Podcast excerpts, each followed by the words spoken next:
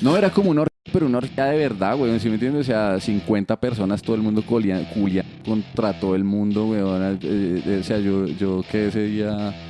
Ayer estábamos en una charla con José Cuberos y me di cuenta de algo bonito. Y es que de, de la audiencia que tenemos es como el fan número uno, pero a la vez el hater número uno. ¿Y ¿Y eso por qué? Apenas Pacho me dijo, "Ah, quiero hacer un video con comedia. Y yo, ¿cómo es eso? No, pues diciendo todas las cosas que de verdad pienso. Y yo, güey, puta, qué idea tan del puta. De una, hagámoslo. La primera mm, acercamiento que tuve con una mujer mayor no fue profe ni nada, pero fue cuando tenía 15 años. Sí. Ella tenía 28 años. Juanma, Molly, ver quién la joda, aparte de Podcast. El hombre claqueta. Oh. Yo la vez pasada vi una claqueta de verdad en el trabajo y yo, guau. no porque la estaban cuidando. igual podemos hacer unas, se pueden hacer plaquetas. No, pero es que esa sí era... Claqueta, claqueta. Claqueta así acción. con cosas anotadas y todo. Sí. Estaban grabando unas promociones ahí porque yo trabajo en un coworking. Ah. Estaban trabajando unas promociones ahí para el coworking y eso. La- las claquetas están sobrevaloradas. digamos, Sí, sinceros. uno puede aplaudir Yo y también ya. creo, ¿cierto? Sí. Pues a menos que sea una cosa seria, ¿no? A menos que Sí. haya escenas y haya eh, eh, tomas. ¿sí O un editor que necesite eso. Sí. Sería chimba solo echar un balazo. Sí. Cada vez que uno caquetee un balazo, sería hermoso, güey. Eso sería un sueño hecho realidad. Ayer que estábamos grabando sketches, Virginia nos miraba como un culo, güey, porque ella sí estudió cine y sabe. Y nosotros como, bueno, ahora vamos a hacer esta toma acá y todos desordenados. Marico, un trabajo de colegio. Pues esos son los sketches que grabamos. Pero chiva que allá, sí, un bala es un arma ahí. Repite, toma. Toma al Palacio de Justicia. y que la, que la maneje Alec, Alec Baldwin. Uh. Me ganó el chiste, yo ya también iba Ya para estaba allá. Sí, Yo estaba pensando en Uribe. Pues qué mainstream soy. Uy, no, pero qué duro ser Alec, Alec Baldwin, ¿no? O sea, Uy, ustedes... qué gonorrea. Si matar a alguien por accidente, uy, Uy, no. Sí, señores. Sí. Ese fue el de eh, esta película del hijo de Bruce Lee. No. Mentira, no. El actor que el año pasado disparó, Disparó. un arma de... Porque le dieron un arma que supuestamente era de mentiras y que gonorrea porque a mí me dan una pistola y yo lo primero que hago es dispararla de mentiras, ¿no? Ustedes no... ¿Dispararle a alguien? Sí, Uy, sí. Sí, o sea, a mí me, usted me da una pistola de balines y yo lo primero que hago Lo es hago usted. es- Vamos a ver si sirve. No, yo primero planeo el robo. La verdad. Pero eh, eso ya ha pasado bastantes veces en la historia del cine, ¿no? ¿Que Sí. matan a gente? Sí, por accidente. personas. Por ejemplo, el hijo de eh, Bruce Lee Sí. se llamaba... Bueno, tiene apellido Lee. Bruce Lowe. Se llama ¿Brandon? ¿Brandon Lee? Brandon Lee. Brandon Lee, porque Ah, si sí. eran asiáticos tenían nombres como tan americanos. José Luis Es que él era americano. Brandon. Lee era americano. Sí, claro, pues él nació americanizado Acá, cuando el papá ya está en Hollywood y toda la Físicamente vuelta. no tiene rasgos asiáticos. No Es- tenía rasgos asiáticos. No. No. Y estaban grabando una película muy mítica de la historia del cine que es- tiene nombre una B. The Crown. Eh, traductor oficial, El Buitre. Sí, claro, claro, claro, claro. Y entonces en una escena le apuntan, van a disparar, pues resulta que la arma el tenía una bala. Ese era el hijo de Bruce Lee, gonorrea. Yo no sabía que ese era el hijo de Bruce Lee el que había caído en, esa, en ese siniestro. Uy, pero obviamente eso no salió. No, la película En los estrenó- bloopers. La película, la película estrenó. los créditos. Sale mal, sí. Y lo ponen con Blooper música. número uno, el pero ¡ah! Pero así con musiquita divertida. Hay el varias, siguiente blooper es una que la cagan en una línea y se ríen. hay varias Sí, la versiones. siguiente foto del blooper es así todo riéndose en el funeral como... Hay varias versiones de, Uy, no. de ese edit. ¿De por qué pasó eso ese día? Mm. Uy, qué gonorrea, güey. Y desde ese día empezaron a ser como más cuidadosos hasta que pasó. esto, Alec. Baldwin. Sí, pero mi pregunta es, ¿usted cómo de verdad le puede dar un arma a alguien cargada? O sea, ¿no? O sea, yo a veces uso pistolas para es, que mí... ni, es que ni siquiera ca- cargada, sino de verdad. O sea, un arma de verdad en las producciones uno creería pues, que son armas ¿Para qué? de mentiras, ¿no? Sí, ¿para qué? ¿Quién trae su propio fierro al...? Sí. Aunque bueno, también Richard Pryor andaba armado Richard casi Pryor. todo el tiempo. Ah, era como el Teófilo, sí, pero sí. de la comedia Sí, estadounidense. Pero una vez cuenta que se olió y empezó a prender a bala el carro, güey. El man tiene un chiste increíble sobre eso. También era una época de Estados Unidos muy distinta, ¿no? Sí, Sí. en los setentas. Mm. Y pues la, la raza necesitaba estar armada Epa, en epa, ese epa. momento. O sea, Pero que la, hoy en o día, sea, que la hoy en cosa día es también, como... ¿no? O sea, en Estados Unidos eso es... A, a- a Bill Burr no le encantan las armas y a... Creo, ¿no? Porque yo... puedo estar diciendo información falsa. Porque hace rato acá- no hablo con él. Yo, yo quiero hacer una pregunta antes de darle inicio a esto y es, eh, ¿qué pasaría si Colombia tuviera armas legales para todo el mundo en los éxito? O sea, ¿En no en Walmart, Éxito? sino en éxito. Yo tendría muchas. A mí me gustan las armas. Yo he hecho polígono varias veces, me parecen chimbas. ¿Y por qué no se busca un salvoconducto, weón, y arma? No, no, no, no, es que me parece más chimba así como Estados Unidos, así que es vaqueros. Que eso- Sí, sí, sí. Yo quiero llegar a la A mí ópera me y gusta, ¡todo, el- todo! a mí me gusta Con- desde el con el estilo sombrero y sálvese todo. con su sombrero volteado. ¿Cómo así que no hay pistas? Lava todo, todo. Hola amigos, ¿cómo están? Bienvenidos al Catrejijo de Podcast. Eh, esta vez más armados que nunca. Les tenemos a Belicosos. un gran invitado que es el señor José Cuberos. Muchas gracias, querido Juanma. Molly, ¿cómo estás? Muy bien, muy bien. Estoy muy feliz de tener acá al señor José Cuberos, que para los que no saben es un man muy divertido y muy apreciado dentro de la escena colombiana. Porque es, yo siento que es un artista de esos que... Anda armado. De esos que que- Como que si usted tiene un show en voz, usted se lo lleva de fijo, él es su abridor y su guardaespaldas. Entonces es un man que le Es el que todo. acomoda al público. Sí. Todos siéntense, hijo de putas, y se van a reír todos. Todos. Cuando saca un aplauso, echa un balazo. Y Fabián, ¿cómo estás? Yo bien, bien feliz de tener a José acá. Es No, mi formato favorito de la comedia underground, frito y vago. Lo mejor que Realmente. sí. Frito y vago, fan. frito y vago. José, ¿qué es frito y vago? Frito y vago es Fabio Fernández, weón. Yo soy Sancho Panza. Y, y acompaño a, a Fabio a triunfar. Fabio está en rumbo a la gloria, entonces yo soy su, su escudero. Su escudero. ¿Usted es su Una buena posición dentro de todo. Sí, una buena, la mejor posición de todas. Porque no se hace tanto como, como el, el principal, pero Pero ahí, ¿sí me Ahí entiendes? O sea, está. chupándolo, sí, que- no, que le dan pista a Fabio, entonces a mí también. Y sí, me entiendes? que va, que va aprovechando ahí de- el éxito del, compa- del compadre, güey. No, pero qué chimba. Eh, ayer, ayer estábamos en una charla con José Cuberos y me di cuenta de algo bonito. Y es que de, de la audiencia que tenemos es como el fan número uno, pero a la vez el hater número uno ¿Y eso por qué? Del Pues, Podcast. o sea, en realidad lo que pasó fue que ayer nos paramos en Paseo del Río, ¿no? Jo- eh, Juanma era el host. Ujú. Sí. Y entonces Juanma me hizo luces como a los tres minutos. y cuando, y ni siquiera yo estaba, ni siquiera lo estaba haciendo tan mal, yo lo estaba disfrutando. Pero es que no estaba Fabio. Ah. Y Fabio era el, el- el show principal. Y cuando me bajé, Sofe me dijo, oye, Isa con Jorrea, ¿por qué te bajó a los tres minutos? No, no, no, pero Y en yo- mi defensa yo dejé que Fabio hiciera dos más. Si a Fabio tenía 10, le di 12. Entonces yo le dije a Sofi, porque uno frente a la novia donde le toca hacer un varón, ¿sí no? Entonces yo le dije a Sofi, no, tranquila que esto lo vamos a llevar hasta las últimas consecuencias. si es necesidad que haya violencia, hay violencia. Y entonces ya después charlando, pues yo estaba belicoso y, y entonces le dije a Juanma cosas horribles, le dije periodista, le dije... Le dije, le dije influencer, hasta comediante creo que también le dije, le dije un poco de mierda, güey. Sí, eso fue lo que pasó. Y, y- y se- y partía de, de un asunto que pasó aquí en este, en esta misma mesa, en este mismo, en este mismo podcast. En esta misma. Le- lo presenció, lo presenciamos nosotros, lo Y el presenció pingüino el pingüino consolador. Entonces hoy le vamos a dar al pin- el pingüino consolador a, Para que me José. consuele, para que me tranquilice. Exacto. O- o- cuidado que normalmente Escupe, güey, los pichones. escupe cosas de Fabián. Es un arma. Escupe semen de Fabián y qué ole. Sí, yo soy, Bueno, yo soy el único que está soltero. Claramente ese pingüino y yo somos una pareja. güey. No, no, no. Vamos a prohibir el, el- el uso de este pingüino próximamente.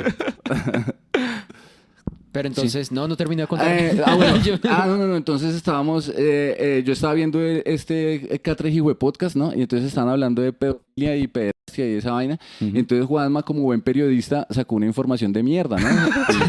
Es verdad, es verdad. Es que Juanma titula en el cubo. güey. Realmente. Allá hay de las prácticas. Sí, Perdió el chiquito. Y entonces, hasta ahí vi el programa porque iba a comentar, pero dije, no, yo no quiero quedar también como experto en esto, ¿sí me entiendes? O sea, Es que no, y que, y que la gente sepa lo mucho que yo sé. yo quiero quedar como experto en lenguaje, en lenguaje, no en pedofilia. Y es por eso que también quiero pedir disculpas públicas a la Sociedad de Pederastas y Pedófilos de Colombia. A su pedín. Sí. a su tocados. Eh, porque eh, yo confundí dos definiciones en vivo entre y. Pederastia es eh, la enfermedad, ¿no? La condición. No, No, mentira, sí. la volví a vez. cagar. Periodista de la No, distrital. pero espere, para eso trajimos a José. José, Para explíquenos. Sí. El experto en pedofilia. Experto, nuestro experto en pedofilia, José. Pedofilia es la ejecución del acto, ¿no? O sea, tener eh, ese con un infante. Eh, pedofilia es el raye de querer hacerlo. Ok. Pedofilia es el raye de querer hacerlo. Pero entonces Ajá. ayer hablando con mamá, estábamos hablando de también qué es pedofilia, ¿no? ¿Qué es pedo- eh, Molly, ¿usted qué piensa que es pedofilia? Eh, lo que me hizo mi tío. Ah, no. no, Lo no que sé. me hizo mi tío antier. No, Moli ya está viejo, lo que le hicimos mi tío y yo a mi sobrino antier. Uy, pero qué. Este capítulo también voy a tener vez. que... Yo soy el que censura esta vaina. Les ha tocado censurar Obvio, claro. no, es que eso pone- y todo, entonces cada vez que alguien dice la palabra pedófilo, a mí me toca cortar una parte de la palabra, entonces uno Pues, estudia Entonces suena 700. teófilo. Entonces parece que estamos hablando del Junior. Eso, digamos teofilia en vez de... Es que Teófilo es lo mejor que me ha pasado en la vida. Es que mi tío es re fan de Teófilo.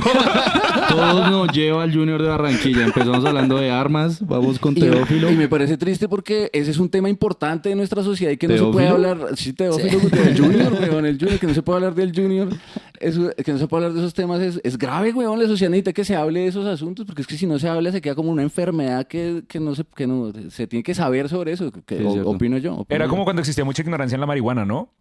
¿Usted cómo hizo cuando fue a gusto? O sea, ¿tú crees que en el 69. futuro la, la pedo- o sea, ¿tú crees que en el futuro la va a ser como la marihuana? Que Se va a legalizar. que, te va, que te va a te- Se va a legalizar en California. Vea, vea que, por ejemplo, eh, a la marihuana y el cigarrillo les pasó dos cosas muy gororreas.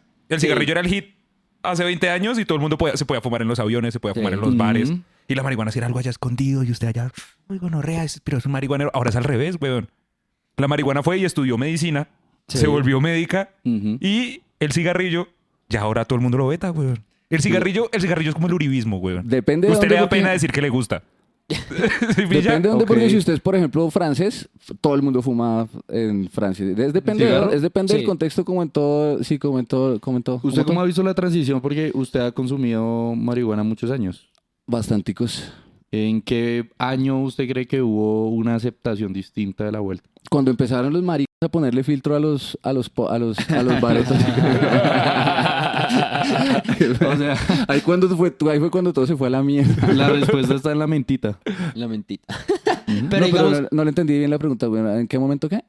Empezó a sentir la transición de una sociedad más aceptando la marihuana. Porque sí ha pasado, ¿no? Que- Está bien parecido, siempre, está, siempre ha sido bien parecido. güey. O sea, como que hoy en día uno piensa que ya es más aceptada, pero vaya y hable de eso en la casa de las tías y es igual que hace 15 años. ¿sí Sí? Pero es que sus tías son iguales hace sea- 15 años. O sea, la demora es que ellas se mueran y ya todo va a estar bien. Yo siento, digamos, uno de mi caso en particular, porque yo empecé a fumar eh, vareta en el colegio, como transición, como, sí.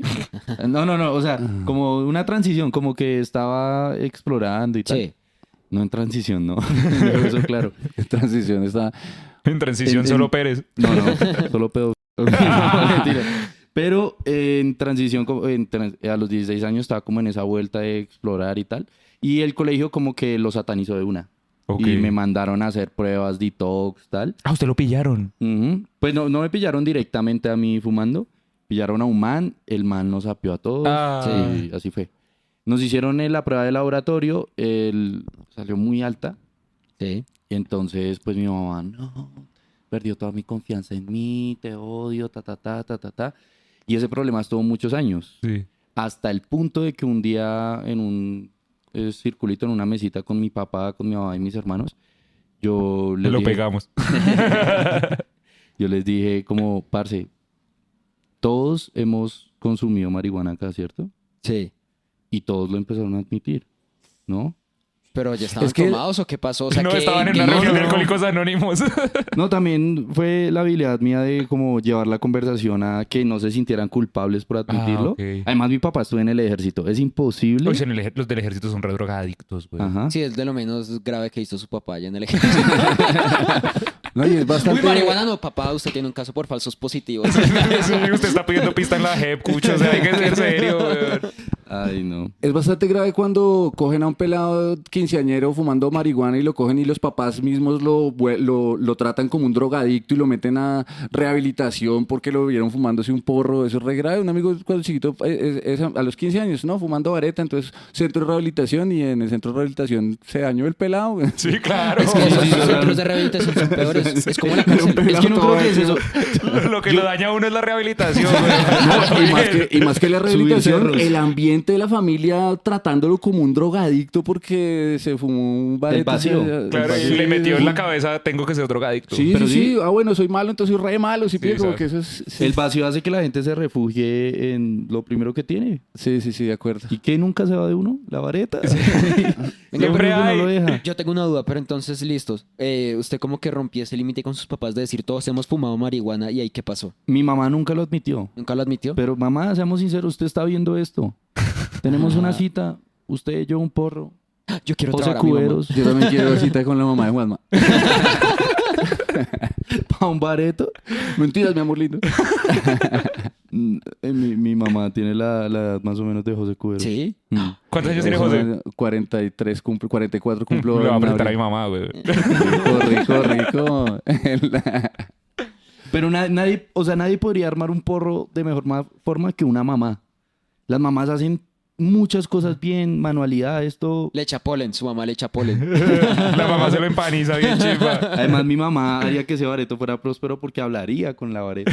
Como habla con las plantas. Sería chimba. Bacano poner a la mamá a rezarle a uno de los baretos a, a que le- les eche un- una cantaleta, güey. Pero digamos, Bueno. ¿usted, ¿usted a qué edad se cayó, Molly? ¿A qué edad sus papás lo pillaron? No, a mí nunca me pillaron como tal. Mi mamá, lo, lo que pasa es que mis papás son mucho de sospechar, pero ellos no me dicen las cosas de frente. Ok. Entonces yo me hago- o sea, sí, yo digamos, yo sabía que ellos sabían que yo me hacía la paja, pero nunca me lo dijeron de frente y así fue con la marihuana. Mi mamá llegó una vez y me dijo, estaba yo iba a salir y me dijo, Andrés, venga, antes de que salga, no vaya a fumar marihuana. Tiene unos puercitos ahí. Estoy pegando y me quedé cortica. Mi mamá me dijo así. Entonces yo me, yo me puse retenso porque ellos nunca me pilló. Entonces yo dije, no, negar todo, negar todo. Yo, No me masturbo. no. Cuando estoy trabado no me gusta masturbarme. Sí, yo lo negué al 100 ahí de una. Mamá, ¿tú con quién crees que estás hablando? No, mamá. Indignación, no. ¿no? Sí, yo dije como, no, me voy de la casa, me voy ya. no voy a permitir que me traten así. Y llegué con los ojos rojos por llorar, mamá. Pero entonces yo lo negué al 100 y ya... Y ya como que luego sí le dije, hay, hay cosas más graves. son esas- O sea, como que sí, ya, la- ya le fui hablando. Hay cosas más graves, hablé con mi tío. Sí, pero entonces ya luego de eso, como que yo sí le dije a mi mamá, como mamá no es tan grave. Y yo hay veces que he dejado la marihuana por ahí. yo- Mi mamá sabe, mi mamá sabe, pero se hace la huevona. Mm. Es Sí, la eso es una buena táctica de los papás, hacerse los pendejos. Bueno, eso es lo que, eso es una actitud que recomiendo a los papás. Hágase los maricas, deja a los chinos hacer lo que quieran. güey. A menos de que ya usted diga, no, este man se va, a ma- se va a matar, pues intervenga, pero Si no llegó con una Ah, cicatriz acá, ah, mijo, hoy, hoy lo veo diferente. Yo, uy, yo tengo un amigo que se cayó, yo creo que es de la manera más horrible que yo haya visto. Nosotros estamos en 11. Nosotros fuimos a la feria del libro. En la feria del libro nos compramos una tabla Ouija. Sí. El man guardó la tabla Ouija en su casa. Luego ese fin de semana íbamos a fumar hierba, entonces teníamos un montón de hierba y los papás le pillaron ropa interior de la novia, hierba y una tabla Ouija, güey. ¿Usted, papá, qué piensa, marica? ¿Se está culiando un fantasma? ¿Qué está haciendo este piro, sí, güey? unos condones ahí de, de sabores. Uy, no, ¿y al chino qué le hicieron? No, no, le- nos dejó de hablar como tres meses, güey. Todo traumado. Pero el piro no se cayó, no, o sea, no nos apió. No lo sabía. Valiente, no. buen Alejandro.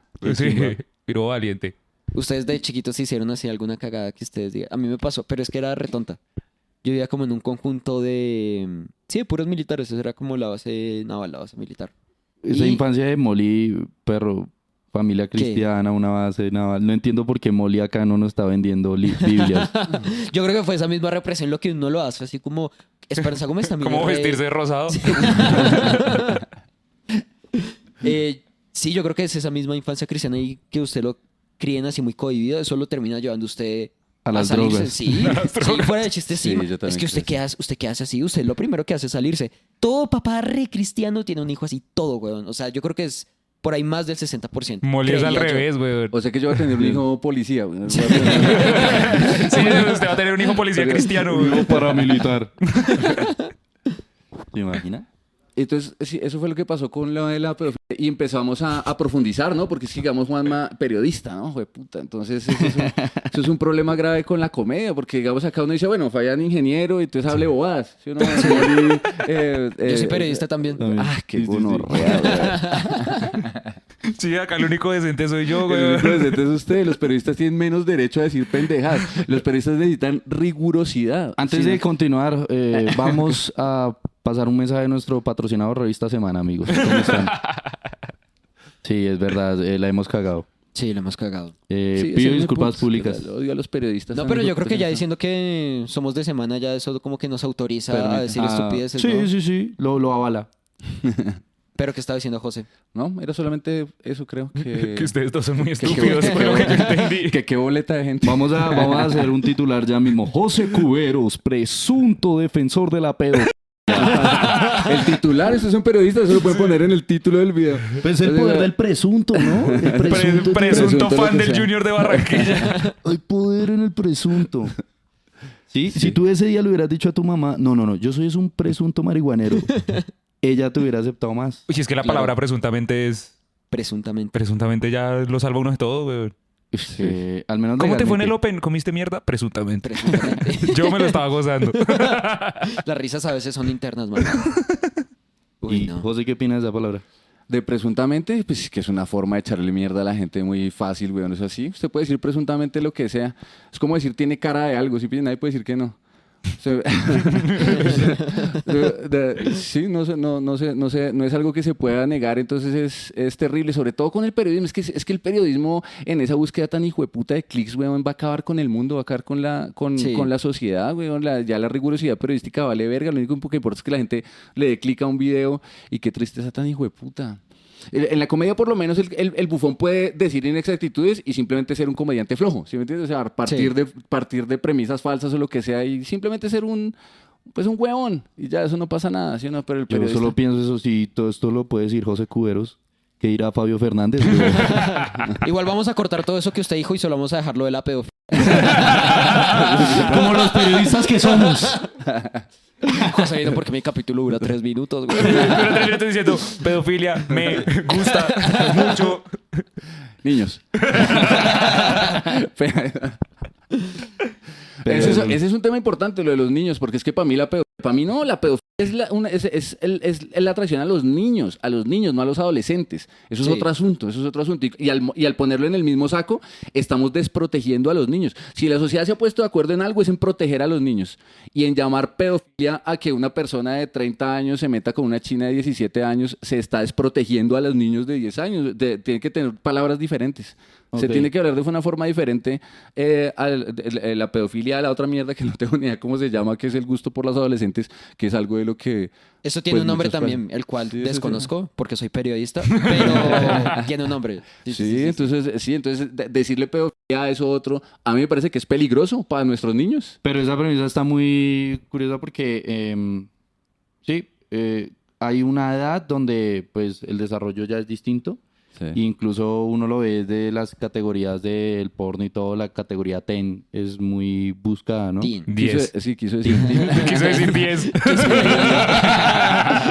quiso decir 10. Efectivamente, los Pues sí. 10 años son muy buscadas en el porno. Esa- ese es el punto, porque teen se llama teen porque es las, las edades desde 13 hasta 19. Eso es un teen, ¿sí o no? Una Sí, persona sabes. desde que tiene 13 años hasta que tiene 19 años. Es un Antes adolescente. de 13 es un niño. Ajá. Eso es, lo que pasa es que, eh, el- pues, eh, como todo, hay grises, ¿no? O sea, uno tiene que ponerse de acuerdo en algo y yo estoy de acuerdo en los 18. Yo estoy de acuerdo Sí. con eso. Y, y yo, por lo menos, ya de 40 y pico, ya yo no me metería con una china de 18, pero no por- y no es porque sea problemático, problemático o ilegal, sino porque... Pues porque las de 30 también están re ricas y ya tienen la cabeza mejor Sí. organizada, güey. Sí, sí. Yo tengo una regla. Yo tengo una regla para eso que es la mitad más 7. Ah, la clásica. esa La clásica, más siete. mitad más siete. 7. Ok. Usted coja su edad, divídala en la mitad y súmele 7. Eso es lo más que usted se puede bajar. Yo tengo Espero- 26. Espero, Dividido 2 da este, 13. Más 7, 20. Yo me bajo hasta los 20. Ya. espero este podcast lo escuche Leonardo DiCaprio. Sí, ¿Qué opina usted de Leonardo DiCaprio, José? No, pues que muy valiente y chévere hacer lo que le da la gana, pero pues que también eh, pues se está perdiendo un montón de delicia en la madurez, ¿no? O sea, en una Sí. mujer, no, en- no en una eh, post-adolescente que son las chinas de 20, de 20 a 25 años, pues que sí, que es una edad súper eh, atractiva y deliciosa, pero, pero pues son Ay. post-adolescentes. Hay un rol distinto ahí en la mente, ¿no? Eh, Lo que pasa es que yo creo que con los famosos hay, hay como, no sé si eso sea un síndrome de verdad, pero es que cuando conocen la fama en esa edad se quedan estancados, porque ya ahí pierden las consecuencias del mundo, entonces ya si usted se volvió famoso a los 19, puede tener 60, pero sigue siendo un marica de 19 años. Y por eso así los rockeros se mantienen una gonorrea y el mismo DiCaprio, DiCaprio está en la edad de Titanic. Sí, sí, y entonces se culean nenas de esa edad. es que como que lo, porque él no que- crece. Como que lo, lo Ah, es Peter Pan. Es Peter Pan, sí. Leo DiCaprio es Peter Pan, es la respuesta de todo. A mí me parece que como que lo, digamos, como que lo ridículo no es que el man se enamore de una china de 20 años o de 25 años, sino que sea una norma, ¿sí me entiendes? O sea, sino que sea, ya cuando la vieja tiene 26, ya la ha hecho, eso es como, ¿por qué se meten con él las peladas y saben eso? ¿Sí pillas? Porque Como- igual es Leonardo DiCaprio. Es que ese es también Sí, una- obvio, una- sí. un conflicto a mí a veces que siempre como que se sataniza al hombre, pero es como, bueno, tampoco es como que sean las pobrecitas muchachas Están que tienen Leonardo que salir con Leonardo. No, Sí, de o sea, también la están es cierto. pasando bueno. Sí, hasta total. los 25, pero la están pasando bueno. Sí, sí, Pero sí. sí hay una mm, hay un problema ahí de seguramente manipulación y poder, ¿no? es que sí. Sí, sí, eso también es muy cierto. Pero Pero, si eso- ¿qué tal que...? Bueno, si, no. si eso es así, entonces significa que ningún rockstar puede tener sexo con una groupie, ¿sí me entiende? O que ninguna, que, ni- que, o, que, eh, eh, o sea, eh, se tiene que confiar en la madurez de la persona que decide estar con la, con la otra si es mayor de edad, porque si, si todo se pasa por la vara de- del, del, del poder, todo el sexo es un juego de poder. Si mira, toda la- todo, todo el sexo es un juego de poder y si se le trata de quitar el, el juego del poder al sexo, es, es una cosa que no es humana, que no es real. O sea, el poder es parte del juego totalmente, eh, creo yo. Presuntamente. Presuntamente, sí, sí. Hasta incluso en el mismo colegio, en el, misma, en el mismo salón de clases, la china le gusta al chino que tiene más poder. ¿sí pilla? Entonces, más eso es un el que abuso le de- pega a los otros. Entonces, eso Sí. es un abuso de- o no, no todas, pero, pero es normal. Que, Nuevo que haya- titular, Uribe culea rico. es el poder el que lo hace.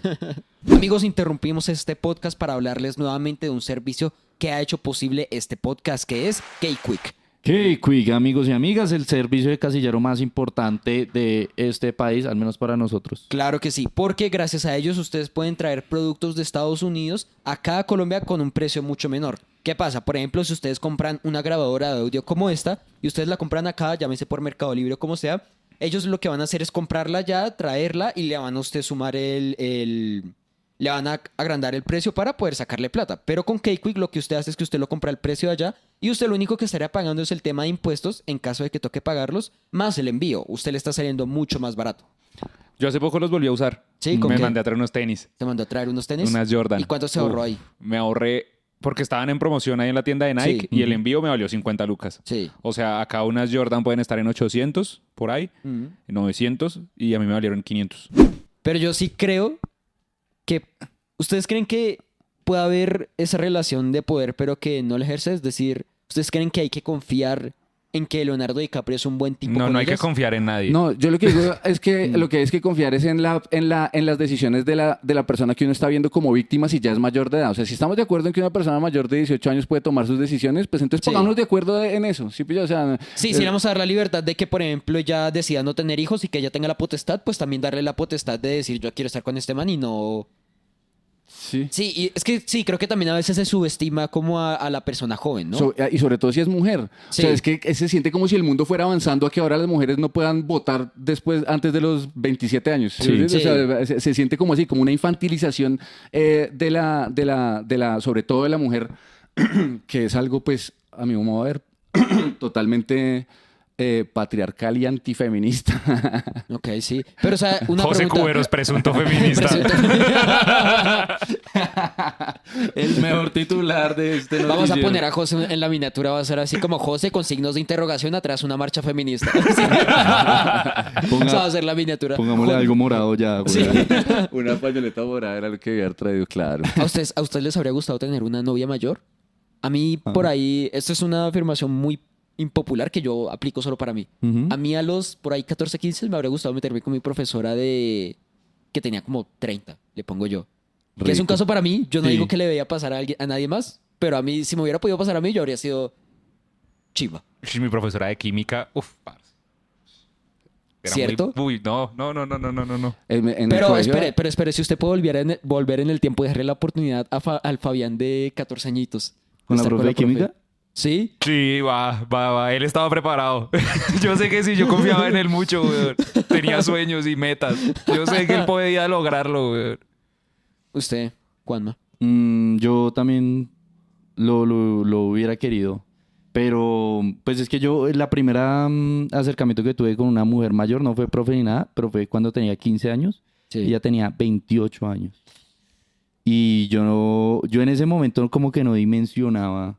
La, la, la nena tenía era un fetiche conmigo, Sí. ¿no? En ese momento lo que quería era sexo. Y yo qu- quería, pues, la, obviamente, la, la experiencia. Hablamos que ella tenía un hijo de unos 13 años. O sea, ya contaba como mil. Eh, no, 28 años no cuenta como Pero mil. a esa edad uno Pero las ve eso como sí, porque mil. es el criterio, claro. Y además, y además tiene, y además, Además es tiene un mamá, hijo. sí. Sí, es cierto, sí, bueno. Eh, uy, entonces a los 15 años estuve con mil. Qué loco. Pues esto es un genio, weón. No, pues fue más. Yo en ese momento no, no lo mencionaba. Luego ella se fue del país y fue como tu cita para mí, porque también era en ese momento de vulnerabilidad donde uno le coge cariño a, Sí. Al- a un. Le sí. cogí cariño al hijo. Se me fue el polvo fijo y el amigo para jugar a Xbox. güey. Los perdí todos al mismo tiempo. Pero sí había una relación de poder ahí, obviamente. Ella ¿Sí? me decía esto y yo lo hacía. Sí, Sí. claro. Luego no rea. Y yo, no, Riquísimo. pues, ahorrando de mis once para pagarle la factura al hijo. No. Pero es que yo creo que sí pasa que es muy raro porque uno de hombre, o sea, todos aquí estamos de acuerdo en que de chiquitos estar con una mayor, chévere. O sea, no lo, no lo promovemos. Nadie llora por eso. Sí, nadie llora por eso. En los hombres uno es como, uff, parce, ojalá, ojalá, güey. De hecho, uno ve esas historias de No, profesora se mete con el alumno y uno es como, güey, puto, ¿dónde está esa malparía cuando yo ¿Por qué estaba no en me pasó? séptimo? Yo tuve una, yo tuve una, una profe que, que era súper sexy, o sea, y además, o sea, iba como con faldas transparentes y se ponía Sí. contra la luz y se le, Sí. ¿sí me entiende? Y todos la molestábamos y la molestábamos y yo también la molestaba, que uy, que profe, que cuándo, que uy, que no sé qué. Y hasta que un día me dijo, bueno, ¿cuándo? Y yo me cagué del susto. Y yo, yo, eh, chao, profe. Y- profe, tengo que hacer tareas. y después de los años fue que me enteré que la, la, la, la China sí se follaba a varios amigos, a varios chinos del, del, del, ¿Sí? del curso, sí. Ush, qué chimba. Sí, eso nadie lloró por eso, nadie le encontró problema a eso, ella es la, la vieja perfecta. Es que si usted es una, una, una china de 25, 26 años, bien loca por los, por, por los pubertos, pues ¿qué hace? Pues meterse de profesora de inglés a un colegio de hombres. güey. es totalmente cierto. Pero es que sí, es que era muy raro cuando yo Así también estuve en un mala. colegio de solo hombres, que era como, como 30 hombres y una, y una profesora con un culona bonita y todos así. Todos a los 14. Es que eso es muy raro. Claro, ¿no? es que es demasiado. Uy, es que los Son colegios de, a mí demasiadas los colegios de hombres me dan miedo. Yo estoy en un colegio mixto y yo digo, los colegios de hombres me dan miedo. Eso es Esa una mierda selva, debe ser la muy hijueputa. gonorrea. Es que cuando Sí, usted deja alto a un género junto, Ahí eh, las. Sale la- todo. Sí, porque es que, sí, exacto, porque las capacidades que tienen no está como el sexo opuesto para contrarrestarlas y que digan, uy, no, hay que controlarse. No, se van más a la mierda. El problema es eh, no solo el género junto, sino el género adolescente junto, ¿no? Sí. Porque es un reguero de hormonas ahí. Pasa lo mismo en los colegios femeninos, que perro pasa una mosca y la mosca tiene pipí. Se lo juro. Claro, y salen esas peladas. Y además las meten a esos colegios femeninos para cuidarlas y salen a la universidad a repartir ese, cu- ese culo, mejor dicho, a lo que marcan. Eh, es rico, ¿no? Pero, pero, pero no es lo que los papás esperaban. No, y No, es lo que en papás pensaron cuando los masculino. metieron al colegio de monjas. Pasa lo mismo en el colegio Sí, masculino, total. uno sí, sale sí, a sí. repartir Pues yo, arra- yo hice, yo creo que parte, pa- parte de la razón de que existe BBB, o sea, eh, mi, mi business es que estudié en colegio de hombres y, y no veía niñas desde chiquitos. Un trauma, pero es un trauma. Ay, quiero aprovechar eso para hacer una acotación. Sí, el contexto. Eh, José tiene una revista muy espera que, para que la vayan a ver que se llama Buena, Bonita y Bogotana. ¿Sí? Exactamente, ¿Correcto? sí, que es una revista, ¿cómo la podrías describir? Y luego de eso quiero contar una historia que me contaron. Es una revista en la que salen, eh, como su nombre lo indica, solo mujeres bogotanas mayores de 18 años, aunque estoy eh, empezando a pensar a que sean solo mayores de 27. Eh, Que se llame MBB. MILF, Bonita y... Buena, bonita y senil. Buena, bonita y barbuda.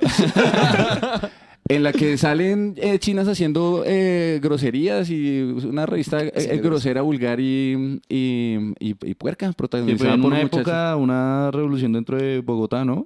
Era como... Ha habido, hubo- ha habido épocas doradas que volverán. Sí, sí, sí. A, mí- a mí una vez Pablo Hurtado, que ya estuvo en este podcast, me contó que él salía con una chica y que él fue tratado de estar juicioso, pero que él llegó a una fiesta de Buena Bonita y Bogotana. Pablo que Hurtado son- fue a una fiesta de bebé. Sí. Y yo soy marica, Wow. ¿por qué no me ha dicho? Entonces, como que él, sí, él trataba de estar allá juicioso. Y, y marica, cuando es que una vieja se pela las tetas y se pone crema chantilly así en las tetas. Y Pablo, no. No, Pablo es gordo, baila, weón. Pablo también se puso las tetas. Pablo dijo, ah, eso es lo que hay que hacer. Y sacó las tetas. No, pero yo, yo compré la revista de edición Pablo Hurtado. Sí. güey. Entonces, Sí. ¿eso es verdad que las fiestas son así Son de locas? míticas, ¿no? Eso que cuenta Pablo parece una información totalmente fidedigna. No parece haber pasado por las manos de Juanma. Yo iba a pedir empleo para Buena Bonita. y Un titular Bogotá, de. Juanma, y Juanma titulando en Buena Bonita y Bogotá. Yo quería hacer mis prácticas en Buena Bonita y Bogotana, güey. ¿Se podría, lo- se eso podría lo- de practicantes? Pues no, no, en realidad no, porque, o sea, de- si, si hay mucha eh, demanda, o sea, mucha gente quiere trabajar en BBB, pero, pero no, es que BBB es una, es- no es más que un negocio, es, un, es una obra de arte. Entonces anda despacio, Ok. a mi ritmo. Afortunadamente está Sofi que hace, la mantiene viva, pero si fuera por mí, no, eso se publicaba algo cada, cada año, ¿sí me entiendes? O sea, es una cosa Sí. que va muy lento. Entonces, al no ser un negocio, pues es difícil que otra persona Sí, venga con su ritmo. venga. con- Sí, exacto. Pero, ¿y usted en las fiestas ha pasado algo así muy, muy loco? Algo así. Pues lo más hijo de puta fue una vez en un paseo, que no volvimos a hacer paseo esa vez, que fue lo más hijo de puta que pasó, que una fiesta a la hijo de puta, imagínense toda una noche con cuartos eh, privados a la lata, y al otro día por la mañana una china que la habían violado. Entonces nosotros paramos, la al otro día a las 8 de la mañana, entonces nosotros paramos, la fie- paramos toda la fiesta, e íbamos a ir a la policía, entonces que había testigos, entonces yo sabía quién era el man, eh, el acusado, pero yo no iba a decir ahí quién era porque de pronto en la fiesta pues lo mataban Lo o lo, linchaban, sí. lo linchaban. Sí, sí, Eh, entonces se acabó la fiesta iba a durar otro día más. Ahí a las 8 de la mañana nos devolvimos para Bogotá. a- Se, acabó la fiesta, poner la denuncia, hacer todo lo que hubiera que hacer. Eh, pero en el camino los testigos o los que estaban, eh, los que estaban eh, señalados como testigos empezaron a cambiar las versiones. La china víctima eh, ya no quiso ir a, a- a poner a denunciar por lo que los testigos estaban diciendo cosas diferentes. El acusado es posible que no haya eh, pasado, que no haya hecho exactamente lo que la China había dicho al principio. Mejor dicho, un verguero. El caso fue que no Ya se todo puso era la, presunto. que todo era presunto, sí. El Sí. caso fue que no se puso ninguna denuncia, eh, ni se hizo nada, eh, pero, pero un desastre. Entonces, pues no volvimos a hacer fiestas en los que no podíamos por lo menos tener el control del sitio, del sitio completo, porque pues que, pues, pues, que gonorrea, no. Claro, ahorita ya solo bares. Solo bares por ahora, sí. Y si alguna vez hacemos algún paseo, será algo que, que, que se pueda controlar. Es que si es que tener una Solo fiesta de esas... no, eso- solo bares. Descontrol absoluto. Sí, eso, sí- eso ha sido lo más, lo más hijo de puta en las fiestas. De resto, pues, locuras las que usted se imagine, pero nunca ha habido nada más como que sea esos pro- que tenga ese tipo de, de vainas tan paila. Ok, ok, ok. Sí, yo siempre quise ir a una fiesta de Buena Bonita y Bogotá. Todavía desde que se Pablo puede. me contó eso. Yo desde que haya chantilly, Pues las tetas ¿En qué de Pablo. año empezó Buena Bonita y Bogotana? 2008, abril del 2008. Ok. ¿Y cómo nace? O sea, ¿cuál es la premisa que maneja usted Hacer para la periodismo serio. Pues realmente arrancó con como, como en esa fantasía adolescente de hacer porno, ¿sí o no? que todo Sí, el mundo, ay, sí. quiero hacer porno. Entonces eh, con mi socio de ese momento empezamos a hacer porno, pero nos dimos cuenta que no era divertido porque también en ese momento mucho más que ahora, ay, ahorita hablamos de Chaira, en ese momento, en ese momento más que ahora, eh, pues las chicas que se le medían a hacerlo eran como chicas bien de la calle, con proxenetas, o así, como ese Sí. tipo de... Ese tipo Mundo de, peligroso ahí. Sí, sí, sí. Entonces vamos. nosotros al entrar a- a- al hacerlo, pues entonces no se sentía divertido, sí, no se sentía divertido, sino que era como un ambiente ahí. Entonces como que, como que dijimos, no, pues entonces, ¿qué hacemos? Sabemos que queremos eh, algo con chinas porque por lo menos yo he tenido claro desde siempre que es lo que me fascina. Entonces eh, dijimos, no, pues trabajemos, no, no hagamos porno, pero sí hagamos material atrevido con las amigas que se le miden a joder la vida y hacer, Sí. hacer a, a- a- a- a traspasar los límites del buen comportamiento sin llegar o si, a, a que sea pornografía. Pornografía. Pero entonces dijimos, pero ¿qué hacemos para que sea, para que sea pues para que tenga algo original, algo especial, algo único. Y a mí siempre me ha dado una rabia la hijo de puta que ese, como ese ambiente de que todas las colombianas son bonitas menos las bogotanas.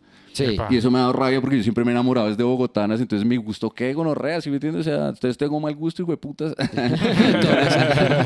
mi gusto es el buen gusto, pero entonces así fue que, que arrancó. Entonces hagámoslo solo de bogotanas y, y así ya hasta ahora. Y Qué creo que así empezó muchos negocios. Por ejemplo, ¿ustedes conocen la cervecería BBC? BBC, buena, bonita y cartagenera. Buena, bonita y Castilla. Y tiene su versión de monjas, buena, bonita y castiza. Hay de todo. ¿Qué pasó con CBC? Perdón, Eh, eh, con BBC. BBC. No iba a hacer ese chiste. Pero a veces uno pone la premisa. Está bien. y, la, y la gloria se la lleva a otro. Los, apla- los aplausos de las mujeres. la- Eh, eh, hablando sobre esto, fuera de Buena Bonita y Bogotana, hubo una época donde hicieron pornocomedia. ¿no? Sí. Que fue una mezcla ahí, hicieron dos versiones, ¿no? Sí, Las dos con un mismo protagonista que es el cemental Pacho Rodríguez. sí, sí, sí. Que Eh, si ese mental, yo nunca vi el video. o yo vi el primero, no vi el segundo. sí, no, yo tampoco. El primero es una gran obra de arte. ¿Sí? Sí, sí, sí. Sí, porque iban a... Pacho, el día que nos conocimos, Pacho me dijo, oye, es que a mí me gustaría hacer un video porno con comedia y eso a mí se me abrieron los ojos. Al punto de que hoy en día Bebe y B se va a transformar en comedia también. O sea, Bebe y B en general va a ser más de comedia. Pero bueno, apenas Pacho me dijo, "Ah, quiero hacer un video porno con comedia. Y yo, ¿cómo es eso? No, pues diciendo todas las cosas que de verdad pienso. Y yo, jue puta, qué idea tan del puta. De una, hagámoslo. Y preciso en eso, estábamos empezando con eso y yo estaba, le estaba tomando fotos a una amiga y le conté la idea. Y ella me dijo, hagámosle. Y Pacho iba a ir a mi casa ese día y llegó Pacho y lo hicimos ese día. Y la Sí. china tenía la regla, entonces fue por- con regla, entonces... Con eh, todas las de la ley. Sí, sí, sí, entonces no hubo penetración, pues porque Pacho eh, se cagó. que yo no tengo tantas ganas. Yo un, Sí. un video mítico en un sofá, ¿no? ese En mismo, sofá. ese mismo protagonizado por Daniela y Pacho, una obra de arte, una cosa hijo de puta. ¿Y qué pasa en el video? Eh, en el video pasa que... Pacho se caga. En el sofá, se va. que Pacho se caga. Eh, no, pues como que Daniela firme para las que sea, eh, se habló mucho de menstruación, eh, hubo mamá, Daniela se lo chupó al Pacho. Eh, Pacho como que no sé, como que fingió un orgasmo me parece, como que dijo que ya se había venido, pero Daniela ¿dónde? O sea, todo fue, todo fue divertidísimo. güey, o Sí. sea, todo Y fue como un mago. ¡Detrás de tu oreja! La china con el pelo así como Mary. Pero es, fue un, un buen intento, ¿no? Y más que es un juego muy chimba ahí eh, de, dentro de toda la inocencia de Pacho al ser su primera vez. Totalmente. Y Baby áspero. se supone que es una revista, se supone no, es una revista que no es de porno, según nosotros, eh, pero pues nos atrevimos a romper esa regla en ese aspecto porque pues al el hecho de hacer una, una producción cómico porno, a mi modo de ver, no convertía la revista en una publicación pornográfica. Claro. O sea, Sí, sí, sí. Algo, igual tiene en sí el porno colombiano eh, que he visto es que si bien no hay como productoras grandes que en, en este momento en Colombia hagan cosas de otro nivel como en Estados Unidos o en Europa o por ejemplo en México ahí está Sexmex que como que se está ampliando una gonorrea Sí, y tal.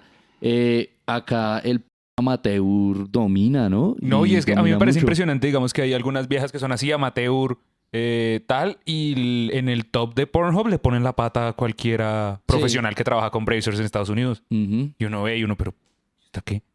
Y es re exitosa. Sí, Es exacto. que yo siento que funciona con igual con las empresas, que solo que mantiene la economía es son las pymes. Yo creo que aquí funciona igual con el que es como todo lo que es como mucho más artesanal, siempre no, y es que además desde que todo el mundo tiene cámaras, el porno amateur es pues el que manda. güey. O sea, Ahora se puede grabar grandes cosas con un iPhone. Sí, exacto. Vea.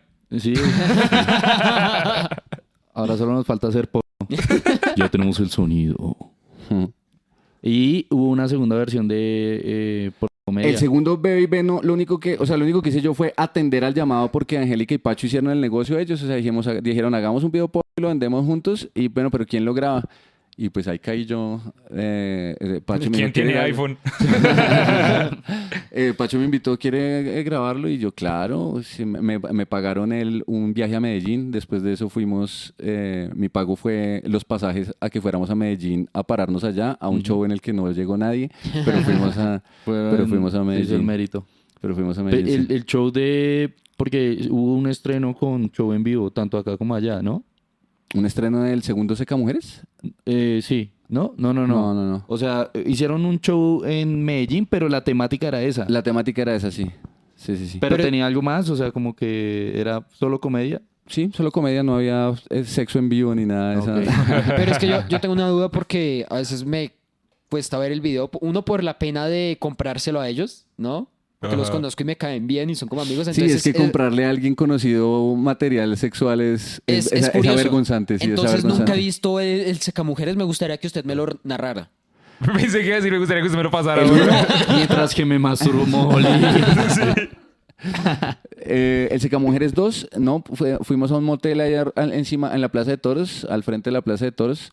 Mm. Eh, Pacho y Angélica, como los dos son comediantes, pues fue un cague de risa todo el puto tiempo y, y no, véalo, güey. Yo he escuchado de boca de Créese un Pacho perfil falso y lo compra y ya. ¿Qué? ¿Pero es un video eh, para jalársela? Eh, sí, yo creo que sí, hay sexo explícito Es totalmente. contenido horny, horny. Sobre to- contenido horny horny, sí. Sobre todo si a usted le parece atractiva Angélica o Pacho, eh, creo que es un contenido para masturbarse. Igual son parecidos, entonces si le gusta uno le tiene que gustar el otro. De hecho, está en la categoría de Pornhub gemelos. Parce, eh, eh, yo escucho de boca de Pacho que ese hotel es mítico. O sea, Ah, sí, como sí, que sí. ha pasado varios sucesos ahí entre comediantes y tal, y por eso él lo escogió. Sí, yo no sé nada de comediantes, pero sí sé que ese hotel es un, un pichadero, el eh, por lo general, hay esos hoteles al frente de la Plaza de Toros, ahí pasa de todo, güey. Ahí hacen fiestas. Ahí es donde estuve yo en la fiesta más loca que he estado en mi vida. Como, güey. como porque era la fiesta más loca de su Estaba vida. Pablo Era una- Hurtado y un par de chantilly. Estaba Pablo Hurtado lleno de chanchilli. Pero una vieja con tres tetas, güey. No, era como una pero una orgía de verdad, güey. ¿Sí me entiendes? O sea, 50 personas, todo el mundo culiando contra todo el mundo, güey. o sea, yo, yo quedé ese día asustado. ¿Usted José- participó? ¿Ustedes participarían de una José es la vejez de los sueños de- porque no tuvo, ¿no? O sea, es el día después de todas las el- fantasías uno locas que tiene, es lo que pasa después. El guayabo de las fantasías. La post-day de la fantasía. Ay, perro. Eh, te quiero hacer una pregunta ahí y Las es, que quiera. ¿habría una tercera edición de por comedia? Si me invitan, yo le jalo de una... eh, Pero digamos si usted fuera el productor de eso en este mismo momento. No, yo no invitaría a nadie a... re- ¿Sí me entiendes? O sea, yo copiaría la idea como ha sido hasta ahora, pero digamos que yo... A mí no me interesaría, digamos, proponerle a alguien... Mm. eh, sí, ya como Yo que no. entiendo. Quiero que haya el catrejijo de porno, güey. Oiga, yo quiero hacer una pregunta y quiero que usted es la persona para hacérsela. ¿Usted qué opina de productoras como Brazers? Que hoy en día, si bien no hacen por comedia como tal, siento que sí está bastante cerca, ¿no? Porque a veces son las temáticas, son temáticas ridículas. Sí, son sí. temáticas de me agaché por un jabón y se lo metí. Sí, sí, sí. Que son bastante ridículas, son bastante chistosas. Y de hecho, yo vi una entrevista de un guionista que decía, como no es que nosotros le apuntamos más o menos al humor. ¿Usted qué opina de esas productoras y de esos videos? Mm, Pues yo no soy consumidor mucho del, del porno del porno profesional, yo sí, Sí. soy más de la, de la vaina amateur y eso, pero me parece la verga porque entre, entre más, me parece la verga grande y parada, porque entre, entre más se le meta misterio al porno, o misterio al sexo, pues es más erótico, ¿sí me entiendes? Yo creo que hay una mierda que es dificilísima de diferenciar, es qué es erotismo y qué es pornografía y dónde está la, y dónde está la, La línea. la- la Claro. línea. Y eso, la gente puede discutir lo que sea sobre eso. Para mí está en el misterio. ¿En cuál es el misterio Sí. que tiene? O sea, ¿qué es lo que tiene alrededor de la, del sexo? Y, y el misterio puede ser o humor, o arte, o yo Sí. qué sé, cualquier cosa, pero misterio. Entonces me parece que eso, eso que hace Brazers hace, acerca a Brazers al, al, al arte. O sea, Sí, la yo siento que desde que la primera mujer se quedó atrapada en una lavadora, des- desde ahí todo cambió, weón. Desde ahí el mundo no volvió a ser igual. El mundo cambió. El mundo Desde que cambió. la primera hermanastra. Sí, desde la primera "Step hermanastra". brother". Sí, ya. No, pero se le prendió. Ya, desde ahí todo cambió, weón. De hecho, creo- se inundó de incesto Sí. en un año. En un año ya En no hay año. videos normales, weón. Mm, Eso, Eso- también depende del algoritmo, El Fabián. de lo que nos- Eso depende también de los traumas, Fabián. Eso depende de las búsquedas. El pixero, el pixero desapareció, El güey. pixero desapare- ya no tiene el- trabajo. Y de hecho creo que la industria de las lavadoras cambió y todo. Ahora, Ahora son más pequeñas. pequeñas, sí. Todo para Para que que haya- sea Para más lavados realista. soy madrastras. No, porque entre más sexo va a haber más ropa sucia, va a haber más lavadas. O sea, es un círculo vicioso ahí. Sí, es que cada vez se inventan más cosas, ¿no? Como el free use, que es que la vida está ahí doblando la ropa. Ah, ah, Mientras dobla la ropa. Ese Sí. me parece mega interesante porque yo siempre quise hacer eso, pero no me gusta que no hay reacción. Y me ofende, güey. Yo digo, tienes que gemir. Ok, Y no, ya. yo, pero yo lo entiendo por el lado de puedes hacerlo cuando quieras. Exacto, de llegar de la nada. Sí. Eso me parece una chimba. Sí. Pero no, yo lo, o sea, como en el que es como los primeros cinco minutos voy a hacer como que no pasa nada y luego sí ya voy a entregarme a tu mentalidad. El- en general, el sexo ha ampliado los fetiches, ¿no? El sexo que estoy diciendo.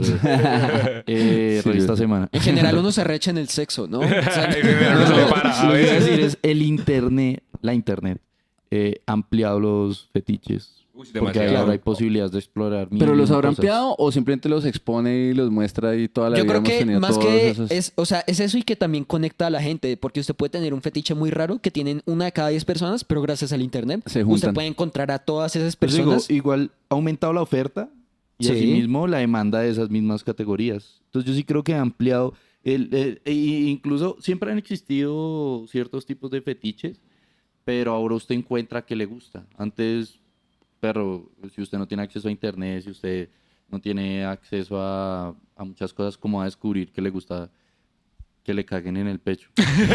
si su entorno no caga en el pecho. Vea, por ejemplo, ca- la cagada en el pecho no sería un fetiche. Los fetiches son los eso es una cosa que todo el mundo dice también equivocadamente y es los fetiches tienen que tener objetos. O sea, si usted puede tener fetiche con los calzones, con los tacones, con las si- si- o sea, si, si hay si hay objeto es fetiche. Si no hay objeto es filia, o sea, por ejemplo que se le caguen a uno encima es una filia, Coprofilia. coprofilia. Eso no es un fetiche. Perro es de sofilia absoluta. Es una filia, eso no lo sabía, eso es un muy buen dato. Y eso es difícil. Todo el mundo llama fetiche a cualquier maña. güey. Sí, sí. Es cierto. Cualquier maña. Cualquier fetiche. maña que tiene periodistas, al fin y al cabo. José. Creo que el periodismo es un fetiche para mí. Mi fetiche es informar mal, es que no sé cómo. Sí, forma rara. Sí, es que eso es lo que pasa con los comediantes. Es que, marica, su posición de estar, com- de ustedes, de estar comediante y periodista es una cosa muy incómoda. güey. Es una cosa muy incómoda porque la comedia, eh, eh, eh, eh, la, la- la no rigurosidad en la comedia es algo importante y la rigurosidad en el periodismo es fundamental. Entonces, jugar entre las dos, pues es fácil quedar como un imbécil. Gracias. Porque, digamos, ustedes pillaron el especial de, de Murillo, especial no, el último video de Murillo, de las... De fe- feminista, ¿sí? eh, de- no, El otro, sí, el en que es en Medellín. Medellín. El de Medellín. El sí. segundo. Ese tiene dos ejemplos para mí la verga y es el primero es un chiste del hijo de puta y es el de el de que dice que los gringos, o sea, ¿por qué somos tercer mundo y no segundo mundo? Porque los gringos necesitaban un mundo entero Para de separación separarnos. para Sí. separarnos. Y el man parte de que él no sabe qué es el segundo mundo, entonces si pilla el man parte de la ignorancia no sé qué es y, y confío en que el público tampoco sabe, entonces eso hace chistoso. Pero él pero después de un ratico el, el gordo huevón dice que que el, que el edificio Bacatá queda en un sitio repaila, en la, en la calle 19 con décima, donde abajo es una vaina llena de, de ladrones y eso es, eso es mentira, sí pilla, pero lo está diciendo un bufón, eso no importa, si lo dice un periodista... eh, Importaría, claro. Importaría, pero como el- si, si alguien le crea al bufón, pues el huevón es el que le crea al bufón. Eh, ¿Sí me hago entender? Sí. O sea, si usted parte, si, no- si, si, si es un bufón y dice una premisa mala, lo único que hace es que otra persona se desconecte o no le parezca divertido o le parezca tonto. O, yo, a mí, por ejemplo, ese, ese video me estaba pareciendo del putas hasta que el man sale con, con, con esa. Así pilla como una premisa falsa que, que, pues, que es bogotano usted o, o, eh, en Medellín hablando mierda de Bogotá sin conocer a Bogotá. ¡Bu! Sí, pero es Sí. bu, es un bu de, de- que, que no importa. En cambio, si lo hace un periodista, pues importa porque lo que importa del periodismo es la puta rigurosidad. Es- es- Nunca había estado tan decidido de dejar la carrera. Nunca he Entonces- escuchado que les dijeran imbéciles tantas veces seguidas, güey. Yo nunca me había sentido bien de no ejercer periodismo y trabajar en un call No, center, con el- weón. Así de poderosas son no sus palabras. conocía a mi ex todavía. Qué chimba, ¿no? Pues dentro de todo, qué bacano que podamos hablar de esto. Sí, igual vamos a dejar solo la parte de la pedo. Porque lo que importa es informar. Ay, perro. Esto está muy divertido, Eso- muchachos, muchas gracias. Y me gusta este ambiente como todo ilegaloso que se meten ustedes acá a una esquina del conjunto a, a- a- a organizar el podcast sin que Y se a dé cuenta quitarle la a gente. los niños la oportunidad de Que- leer. Sí, eso vale sí. Pero es que un niño educado es un fan menos en el futuro. Hay que quitarles toda la Un niño posibilidad. educado pierde la, co- pierde la comedia. Pierde la comedia, güey. Un niño educado es un open micer menos en el futuro, güey. Un niño educado es un periodista menos, güey. Necesitamos ese equilibrio. Bueno, amigos, me, me gusta este podcast, sí. Muchísimas Eh, gracias, José, por venir. Eh, no, muchas gracias a ustedes por invitarme. Yo lo he visto desde, el- desde mi casa y me ha parecido una belleza. Oh, ¿qué pasó? Ah. Es que toca dejarlo primero. Ah, toca. Ahí está. Y quiero preguntarle esto a- iba a decir a Fabio Fernández, ¿qué estoy diciendo? Próximamente Siempre Fabio pasa. Fernández. A M, dígame M. Em, listo. Pero a mí la vez pasada me pasó al revés. Confundí a Fabio como dos horas con José y siempre le decía José y Fabio se estaba emputando. Y José empieza. Cállate. Con José no te metas. Quiero hacerle una pregunta a José y es, estos son los aplausos eh, progresistas. Sí. Normalmente lo decimos después de que haya una frase muy progresista. ¿Tú tienes alguna el día de hoy? ¿Alguna frase progresista? Mm. Eh, creo que ya la dijimos. Eh, pongámonos de acuerdo. La gente cuando tiene más de 18 es mayor de edad o no es mayor de edad. Bravo. Toca decirle eso al juez. Sí, el que decide eso es el juez. Perros, eh, ¿tenemos alguna publicidad el día de hoy, Molly? Eh, no, la mía no, porque mi show se canceló por una operación que tengo recientemente, entonces serían ustedes dos los que tienen que hacer publicidad. Publicidad, la libreta en blanco. De febrero, todos los martes después de eso hasta abril, vamos a tener un show con seis comediantes improvisando en vivo, grabación en vivo, producción de Boom Comedy Live. Por favor, vayan porque no hemos vendido un carajo. Vayan. ¿Dónde es el bar? En Sturgis, 63 con 24. En la ciudad de. Bogotá, claro. en Bogotá. claro. Y yo tengo otra, amigos. El primero de marzo, en anteriores podcasts habíamos dicho que el 2, pero eh, ese día es mi cumpleaños, entonces decidimos moverlo un día antes para estar tranquilo. Primero de marzo en Convir, eh, ahí en la Héroes, ¿no? Eso es muy Al lado de la Unilago, creo que esa es la referencia. Exacto, al lado de Unilago. Eh, voy a estar presentando el show La Lechuza. Eh, es dos años haciendo comedia ya con una narrativa y algo que decirle al mundo. Eh, algo sin muchas fuentes verídicas, porque soy periodista, ustedes saben, hemos hablado de esto. Vayan, consúmalo, eh, 15 luquitas, 25 pareja, acá vamos a poner la información. José, Bravísimo. publicidad.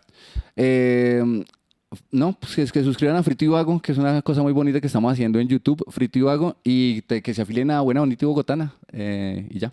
So, Epa, Perfecto. Amigos, esto fue un nuevo Catrejiwe podcast, ¿no? mm, no, Katy, ¿Cómo la pasaron? salió muy lindo. Me gustó. Yo lo pasé una chimba. Muchas gracias, muchachos, por esta invitación. De verdad, fantaseaba con esto, con la bragueta desabrochada. Pero eso es una filia. O el podcast fetiche- es un objeto. Es un fetiche porque es bragueta. Es una- Siento que tengo un fetiche con el español. Prometemos que en esos pensamientos de José Cubero no estuvieron involucrados ningún menor de edad. Sí, nunca. Cerramos. Qué rico, gracias. Sí, Nos amigos, vemos luego. gracias. Nos vemos Gracias. en otro- Chao. Chao.